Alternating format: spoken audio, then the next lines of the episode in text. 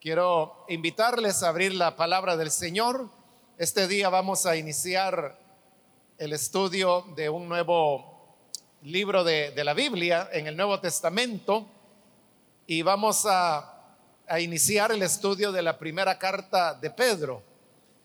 Así que busque en su Biblia la primera carta de Pedro, que ahí vamos a leer los primeros versículos para iniciar lo que sería este recorrido que vamos a hacer por esta carta en los días miércoles que vienen a, futuro hasta que el Señor nos dé vida o que Él vuelva por nosotros.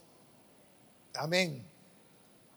Dice entonces la palabra de Dios en la primera carta de Pedro, capítulo 1, los versículos 1 y 2 nos dicen,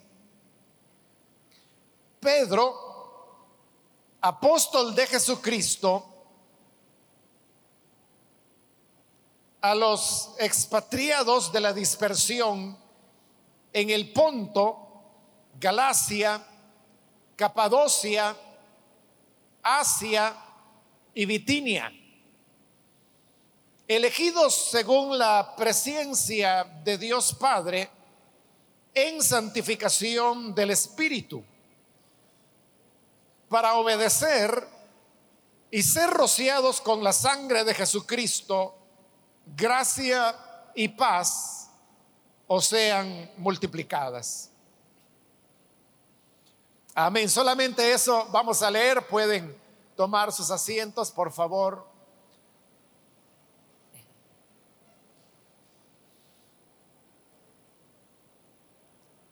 Como lo hacemos todas las veces que iniciamos el estudio de un nuevo libro de la Biblia, en esta ocasión vamos a hacer una, una introducción al estudio de esta carta, en donde vamos a ver eh, aspectos generales, pero también elementos que nos van a permitir entender eh, cuál era el propósito de la carta, en qué momento fue escrita, quién la escribió, a quiénes se dirigió la carta y cuáles eran las dificultades o los intereses que las iglesias tenían en esa época y que en respuesta a esas necesidades es que la carta fue escrita.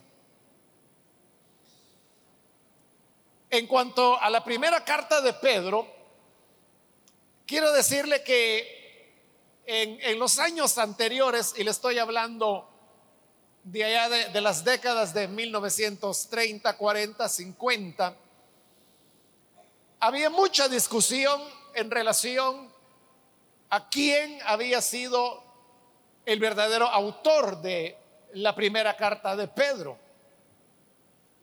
Es cierto que ahí el versículo 1 que acabamos de leer comienza diciendo, Pedro, apóstol de Jesucristo, él es el remitente de la carta.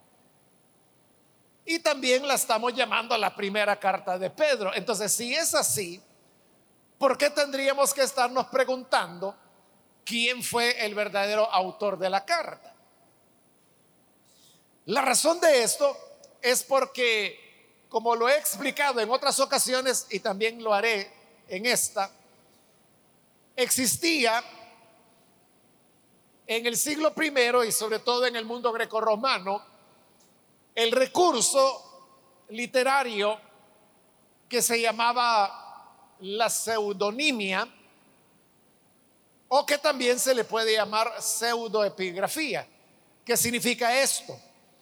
Que a un documento en este caso, de las escrituras. Bueno, ellos realmente no sabían que esto se iba a convertir en escrituras, pero eran documentos importantes para la iglesia. Y para darle valor a lo que habían escrito, le atribuían ese documento la autoría a alguna persona que fuera reconocida, que fuera de importancia.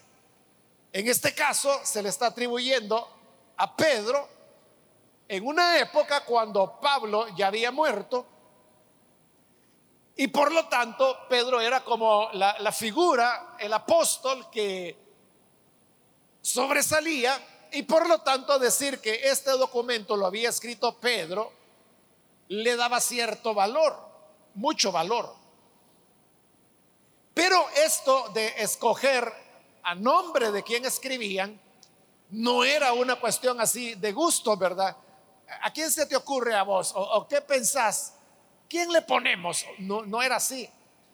Sino que normalmente quienes escribían eran personas que habían sido discípulos.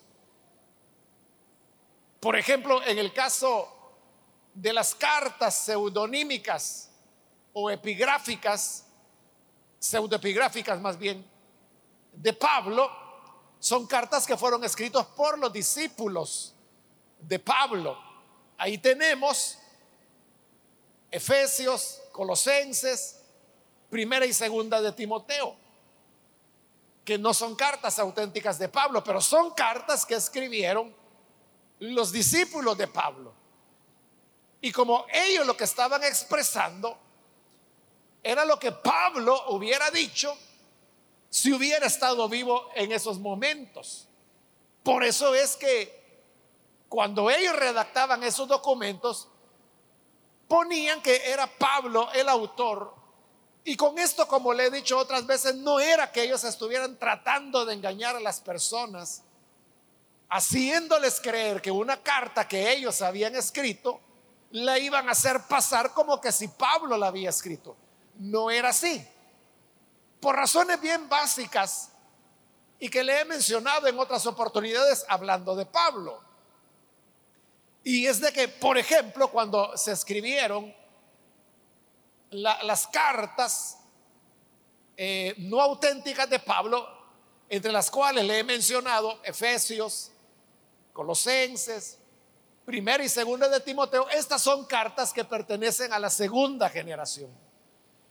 Lo cual significa que para entonces Pablo mínimamente tenía 20 años de haber sido sacrificado, de haber sido martirizado.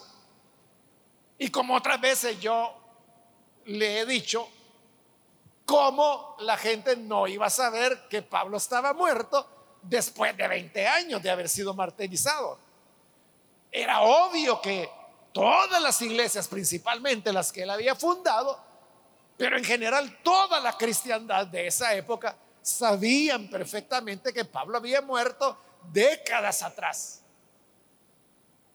No era posible que les engañaran, queriéndoles hacer pasar una carta que habían escrito sus discípulos como que si Pablo la había escrito, porque no era esa la intención y tampoco la gente lo entendía así sino que lo entendían en el sentido que le estoy explicando.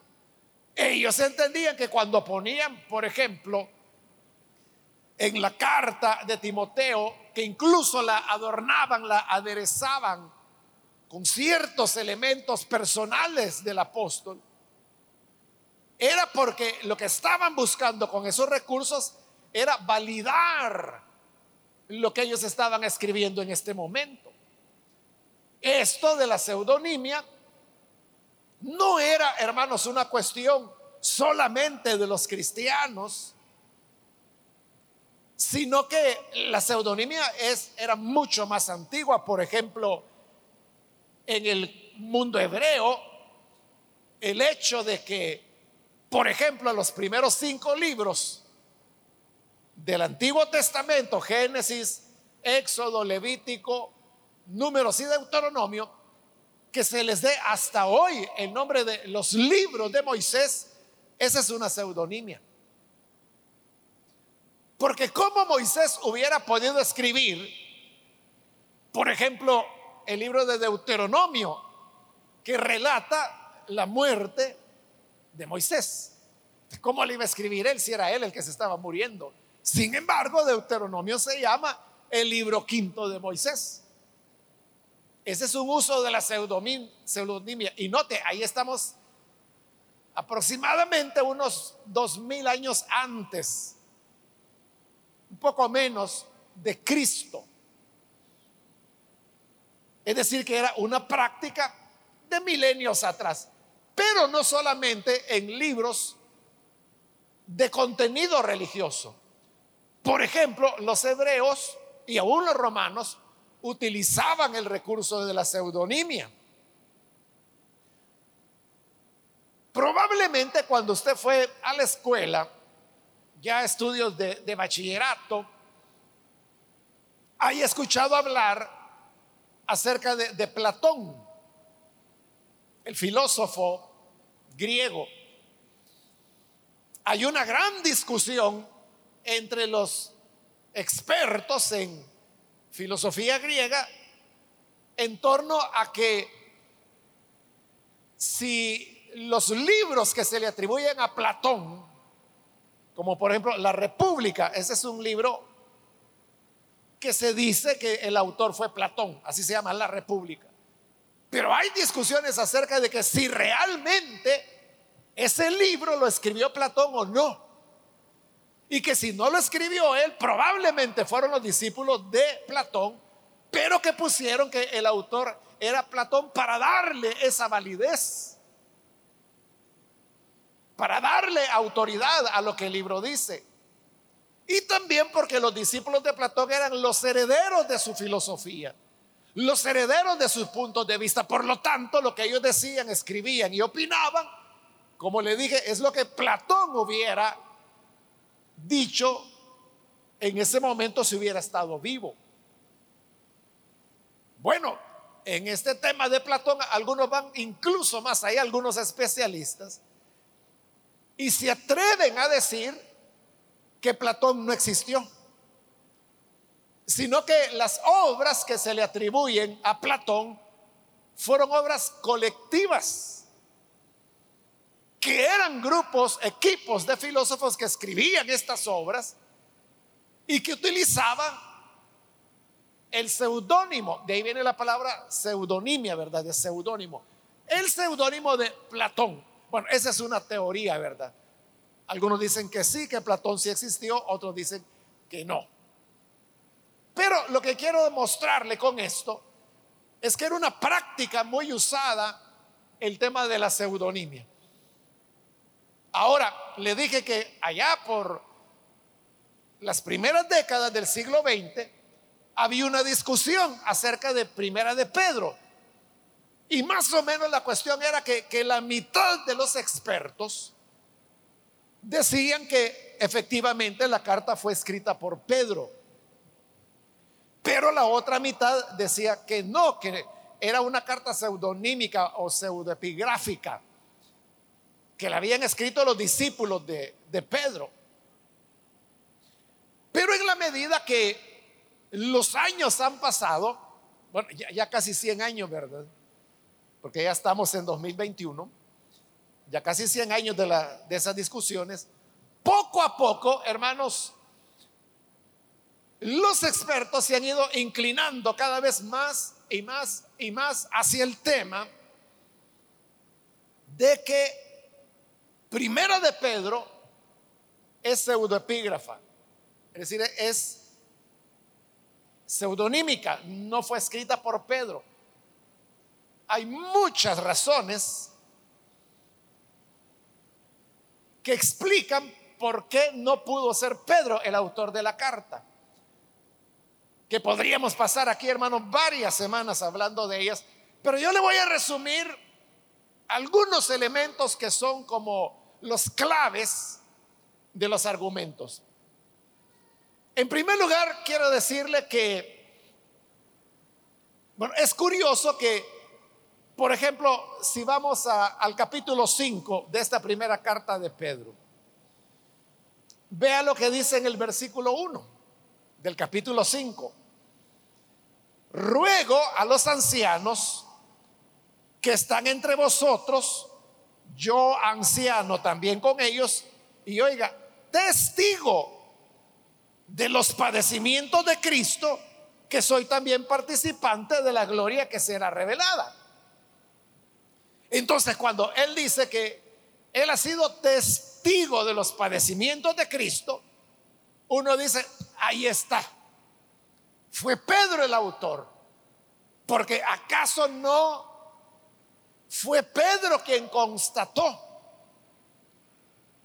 la captura del Señor, cómo lo maltrataron. O sea, si por eso precisamente es que Pedro negó al Señor.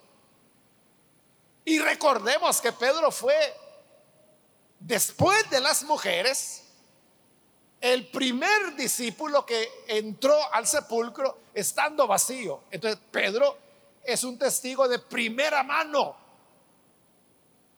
Pero esa afirmación que está haciendo ahí es el problema. Porque esto es lo interesante. Que si Pedro dice que él fue testigo de los padecimientos de Cristo, y no solo de los padecimientos, sino que de todo el ministerio del Señor, y sabemos que así fue, porque así lo relatan los evangelios. Es curioso que si Pedro estuvo tan cerca del Señor, recuerde que Pedro, entre los doce, Jesús tenía un círculo más cercano, más estrecho aún, donde estaba Pedro, Juan y Santiago. Es decir, Pedro era lo más cercano de lo cercano que Jesús tuvo. Entonces llama la atención que en toda esta carta primera de Pedro no hay ninguna alusión a palabras, a enseñanzas o a hechos que Jesús haya hecho. ¿Lo entiende? Paradójico, ¿verdad? ¿Cómo es de que Pedro fue uno de los únicos tres hombres que vivieron más de cerca de Jesús que nadie más? ¿Cómo es que en una carta que tiene cinco capítulos como es Primera de Pedro, él no coloque ninguna, no menciona ninguna frase de Jesús, ninguna enseñanza? ni un hecho de él, nada, no hay una, cero. Eso nos llevaría a pensar que quienes escribieron la carta fueron personas que no convivieron con Jesús y por eso sabían de él, pero no tenían una experiencia viviente e intensa como Pedro en realidad sí la había tenido. Ese es un elemento. Otro elemento, hermanos, es que en esta carta, que es relativamente corta porque solo tiene cinco capítulos, contiene alrededor de 200 expresiones de griego clásico, es decir, estructuras frases que son escritas, pero conforme al más estricto griego clásico. El griego tuvo varias etapas. Y la sigue teniendo, ¿verdad? Porque el griego todavía existe, todavía se habla. Entonces se habla de, de cinco etapas del griego. Uno es lo que se llama el griego formativo, que es el más antiguo, se llama formativo porque es cuando se estaba formando el griego. Luego viene el griego clásico, que ese es el, griego de calidad, digamos, el mejor. Luego viene el griego común o koiné, que es el griego en el que fue escrito el Nuevo Testamento. Luego habría de venir posteriormente el griego bizantino, que sería durante toda la época de la Edad Media, aún eh, el Renacimiento, la Reforma y todo eso. Y el griego moderno, que es el que actualmente se habla todavía en Grecia. son cinco etapas. Le dije que el Nuevo Testamento se escribió con el griego koiné, que es el común. Koiné significa común, griego común. Pero esta carta Primera de Pedro, aunque ha sido redactada en griego koine o común, que sería como el, el popular, digamos, contiene en cinco capítulos alrededor de 200 frases o construcciones que pertenecen al griego clásico. Y desde ese punto de vista, primera de Pedro es una o es la carta más exquisita que se tiene en el Nuevo Testamento.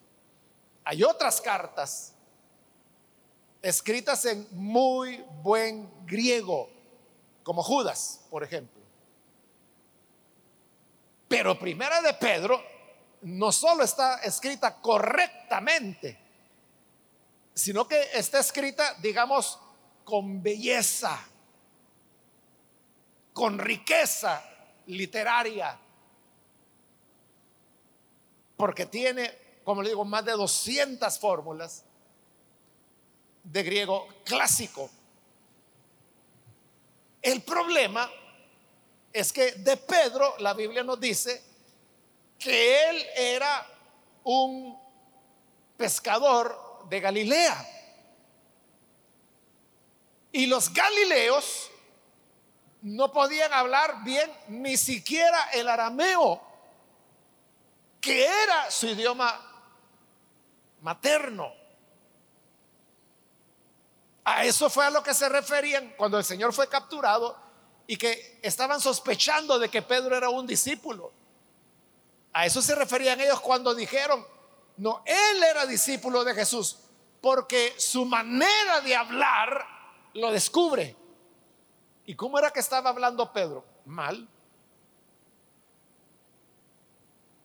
Hablando del arameo. Ahora ya no se diga cómo hablaría el griego, que ya no era su lengua materna, sino que era una segunda lengua.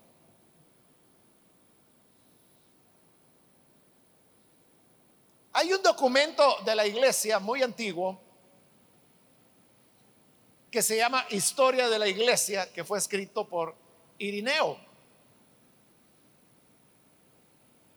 Pertenece a la segunda generación de cristianos. Y ahí hay un testimonio que dice que cuando Pedro predicó en Roma, era tan mal su griego que Marcos, a quien Pedro en esta carta le va a llamar su hijo, pero no hijo biológico, sino que hijo en el sentido de que así lo veía él con ese cariño. Marcos tenía que traducirle.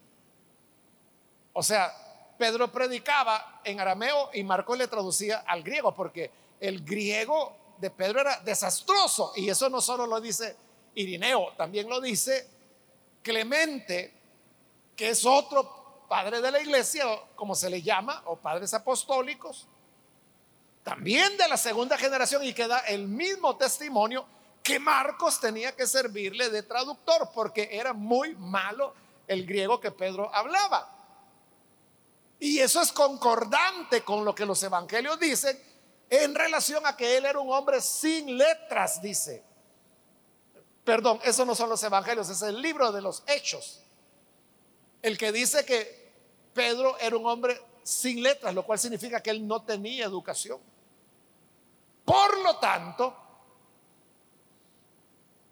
Pedro no, no tuvo la capacidad de escribir una carta tan bien elaborada, con más de 200 elementos de griego clásico, porque estaba totalmente fuera de su capacidad. Ese, es otro argumento, ¿verdad? De, por qué no pudo ser Pedro el autor. Hay, otros argumentos como por ejemplo que Pedro está llena de citas de pasajes del Antiguo Testamento.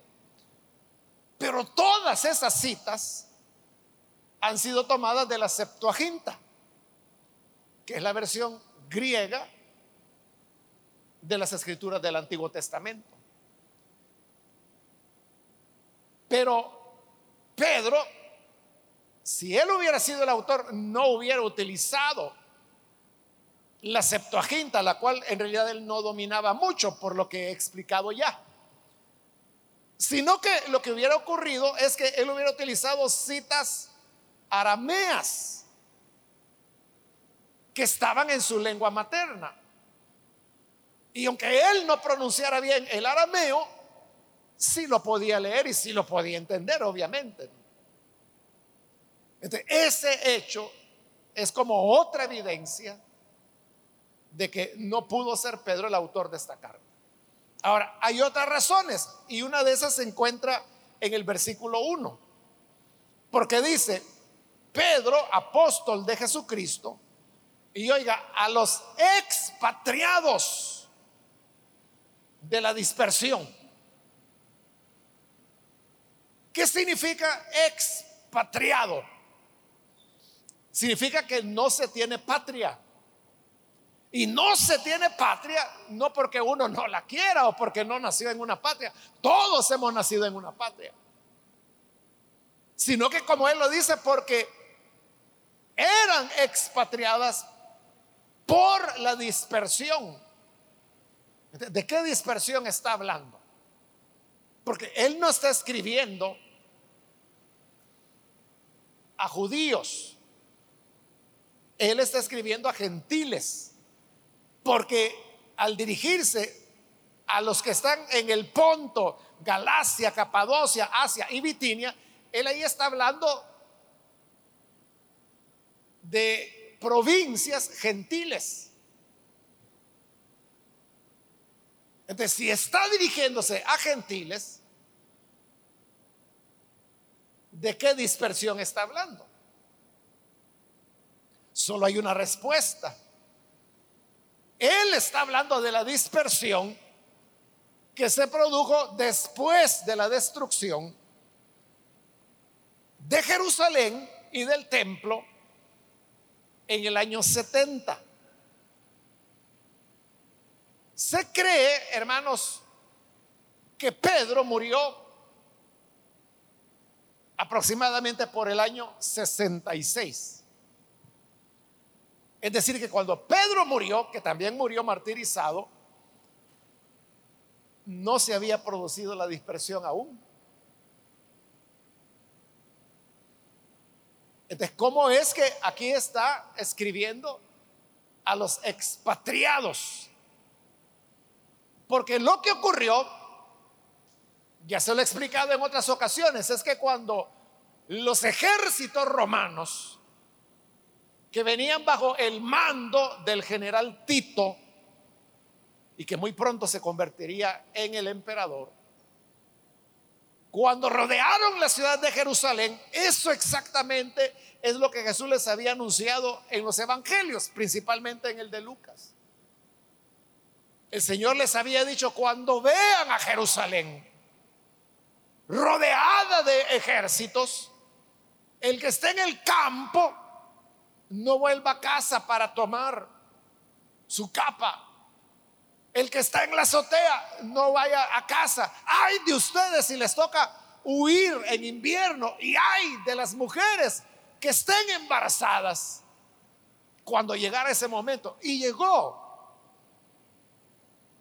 con las tropas romanas. Entonces, cuando Jesús les dijo, cuando vean que estas cosas ocurran, huyan. Los que están en los campos, huyan, salgan. Los que están en las ciudades, salgan. Entonces, ¿qué hizo la iglesia? Cuando la guerra se fue endureciendo, porque la guerra comenzó en el año 67. Exacto, en el año 67. Arranca la guerra y poco a poco se fue acercando a Jerusalén. Jerusalén cae en el 70, pero la guerra se va a prolongar todavía hasta el 73, que es cuando los romanos derrotan ya el último punto de resistencia judía, que es en la fortaleza de Masada. Entonces, los creyentes entendieron que era el momento que Jesús había anunciado y que era hora de irse. Ahí es donde salieron ellos de Jerusalén. Así es como la iglesia sobrevivió. ¿Y hacia dónde huyeron? Huyeron exactamente a las regiones que aquí está mencionando Pedro. Al Ponto, a Galacia, a Capadocia, Asia y Bitinia. Estas eran provincias romanas. Todas ellas quedaban en lo que hoy, hoy en la actualidad nosotros conocemos como Turquía. Ahí es donde llegaron los cristianos. Que es el lugar donde Pablo había desarrollado su ministerio. Entonces, las iglesias que tenían la teología de Pablo recibieron a los creyentes que venían de Jerusalén, que eran los judaizantes. Recibieron a los creyentes que venían de Samaria, que eran las comunidades juaninas, las que escribieron el Evangelio de Juan y las cartas de Juan. Todos ellos llegaron a Turquía, no se le llamaba así en esa época, pero para ubicarnos, ¿verdad? Llegan ahí y las iglesias fundadas por Pablo los reciben. Y ahí es donde la teología de Pablo triunfa sobre las otras teologías.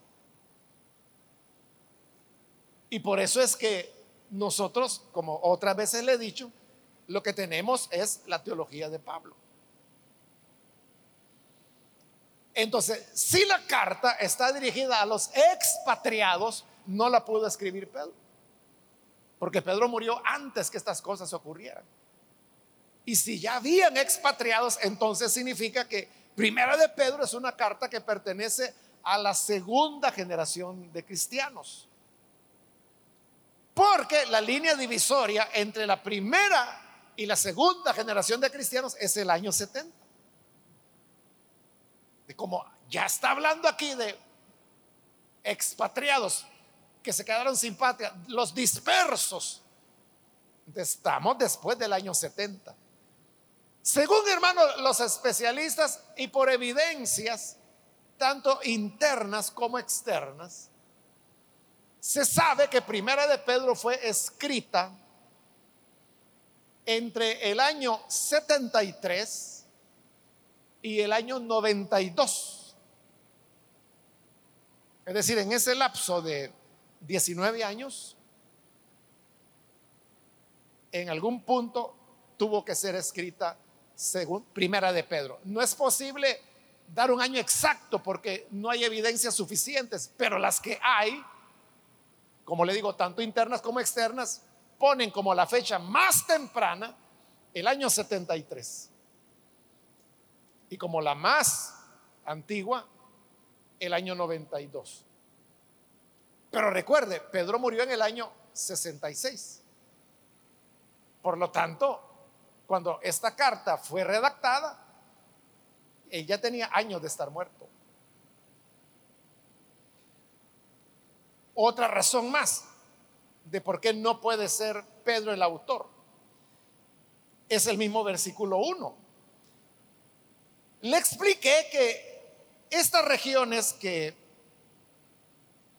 menciona la carta, el Ponto, Galacia, Capadocia, Asia y Bitinia, eran provincias romanas. En realidad eran solo cuatro Ahí menciona cinco, pero en realidad eran cuatro nada más. Y era porque los romanos políticamente habían unido la provincia del Ponto con la de Bitinia. Era una sola provincia. Entonces esa sería la provincia número uno.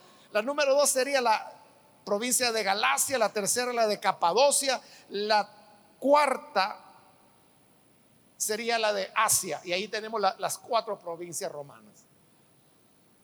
Pero en estas provincias, cuando Pablo murió, él solamente había trabajado en dos de esas provincias. Primero, la, provincia de Galacia, que es a quien Pablo dirige la que conocemos como la carta a los Gálatas. Por eso se llama a los Gálatas, porque era a las iglesias que estaban en Galacia, en esa provincia. Es decir, Pablo la había trabajado. Y la otra provincia que él había trabajado es la provincia de Asia. Porque la cabecera o la capital de Asia era Éfeso, que es donde Pablo estuvo detenido el tiempo más prolongado de su ministerio. Es decir, que las iglesias cristianas, a la muerte de Pablo, ahí por el año 55, 56, solamente tenían presencia en Galacia y en Asia. Pero hoy esta carta está saludando a los cristianos que están en el Ponto, en Galacia, en Capadocia, en Asia y Bitinia. Cuando Pedro murió no más que unos 10, 11 años después de Pablo. ¿Qué significa esto? Que cuando Pedro estaba vivo, las iglesias no podrían haberse extendido por todas estas provincias en tiempo tan corto. Y eso es lo que nos lleva a entender de que la carta tuvo que ser redactada mucho después de la muerte de Pedro, porque se necesitaba tiempo para que lo que había en dos provincias creciera para llenar las otras dos o cinco si las tomamos así como la carta las menciona, que las menciona por sus divisiones tradicionales y no por las tradiciones políticas en que los romanos la habían dividido. Entonces, significa que necesariamente para que la carta esté saludando a los creyentes que estaban en todas esas provincias, significa que el tiempo había pasado. Y esas iglesias iniciales que Pablo fundó en Galacia y en Asia, se habían ido multiplicando, multiplicando, habían llenado esas provincias, habían comenzado a llenar además hasta llenar las cinco regiones que esta carta de Pedro menciona. Por lo tanto, eso requería tiempo. Y ese tiempo no da para que Pedro tuviera vida. Entonces, si se está saludando a los creyentes en esas regiones, es porque Pedro había muerto años atrás. Bueno, estas hermanos son, como le digo, las razones principales. Hay muchas más, como le digo, podríamos pasar semanas aquí hablando solo de ese tema. Y podríamos pasar más semanas hablando de cuáles son las evidencias internas y externas de por qué se sabe que Primera de Pedro fue escrita entre el año 73 y el 92 de nuestra era. Pero no nos vamos a meter en eso, hermanos, porque es una cuestión mucho de tecnicismo, ¿verdad? Me voy a detener hasta acá. Solamente que decirle que por motivos de, de practicidad, ¿verdad? Yo me voy a estar refiriendo a primera de Pedro y que Pedro dijo esto y que Pedro dijo lo otro, pero eso solo es un decir, porque ya le mostré, y eso es lo que la mayoría de especialistas hoy consideran, que primera de Pedro es una carta pseudonímica o pseudoepígrafa no fue Pedro quien la escribió. Pero para no estarnos complicando la vida, vamos a decirlo así, pero entendiendo por Pedro sus discípulos. Fueron sus discípulos quienes escribieron esta carta. En la próxima oportunidad, hermano, vamos a ver cuáles son algunos de esos discípulos o por lo menos colaboradores que Pedro tuvo y que los menciona en esta carta y por qué los menciona. Pero eso será en la próxima oportunidad. Por ahora, hermanos, como otras veces le he dicho, lo que podemos aprender de esto es lo, rica que es la palabra de Dios. De cómo cuando uno se toma el trabajo serio de leer las escrituras, pero hacerlo a conciencia, uno comienza a darse cuenta de elementos como este que le he mencionado.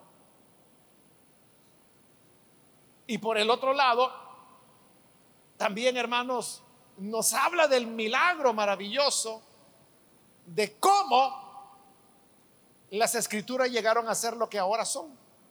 ¿Cómo llegaron estos libros a nuestras manos? Después vamos a hablar un poco de los contenidos de Primera de Pedro, que es una carta básica, podríamos decir. Porque recuerde que Pedro no tenía la línea teológica de Pablo, por eso es que se pelearon en Gálatas. Pablo cuenta cómo fue el enfrentamiento y el momento de mal sabor que tuvo con Pedro. Entonces, el desarrollo de la teología de Pablo fue muchísimo más rico. Lo vamos a ver en una cosa muy sencilla, como por ejemplo el tema de los dones. O sea, Pablo le hace una exposición preciosa acerca de los dones del Espíritu en Primera de Corintios 12, 13 y 14. Y en cambio, Primera de Pedro va a tocar el tema de los dones, pero mire, ni siquiera los relaciona con el Espíritu Santo. A eso me refiero cuando le digo que es una teología básica. Por eso es que muchos han dicho que Primera de Pedro es una carta para recién convertidos. Porque su teología es básica. Y yo creo que es útil que para una persona recién nacida de nuevo, le es útil leer Primera de Pedro. Pero eso era lo que creían las iglesias que seguían la teología de Pedro y sus discípulos, porque son sus discípulos los que están escribiendo esto. Pero todo esto, hermano, es la riqueza de las escrituras. Y ahora nosotros las tenemos completas para que nos gocemos aprendiendo de ellas y recibamos todos los aportes que estos grandes hombres de Dios, inspirados por el Espíritu Santo, escribieron para nuestra edificación y para nuestro provecho. Así que le invito para que no se vaya a perder los días miércoles y venga para poder continuar con este estudio de Primera de Pedro. Amén. Vamos a cerrar nuestros ojos y antes de orar, yo quiero aprovechar, aunque ha sido una enseñanza no evangelizadora propiamente, pero es palabra de Dios. Y por eso yo quiero aprovechar si hay con nosotros alguien que todavía no ha recibido al Señor Jesús, pero hoy necesita darle su vida a Él. Quiero decirle que en Jesús tenemos el perdón de pecados, la promesa de la vida eterna y la manera de recibir ese perdón y esa vida es recibiendo a Jesús como Salvador. Si usted quiere hacerlo, ahí en el lugar donde se encuentra, por favor, póngase en pie. Y ponerse en pie es la forma de decir yo quiero recibir a Jesús. Al ponerse en pie, nosotros lo que haremos es orar por usted. Eso queremos hacer, orar por las personas que hoy necesitan recibir a Jesús y entregarse a Él. ¿Hay alguien que lo hace? Póngase en pie, por favor, en este momento. ¿Hay algún amigo o amiga? Venga hoy al Hijo de Dios. También quiero aprovechar para invitar a aquellos que se han alejado del Señor, pero hoy necesitan reconciliarse. Póngase en pie también. Solo le voy a pedir que lo haga en este momento porque en un minuto y voy a orar. Aproveche entonces esta invitación y si necesita creer en Jesús por primera vez o reconciliarse, póngase en pie y vamos a orar por usted. Muy bien, aquí adelante hay un niño que lo hace, Dios lo bendiga. Alguien más que necesita venir al Señor puede ponerse en pie. O si se va a reconciliar, hágalo ahora. Porque esta fue ya la última invitación que hice. Y vamos a orar en este momento. ¿Hay alguien más?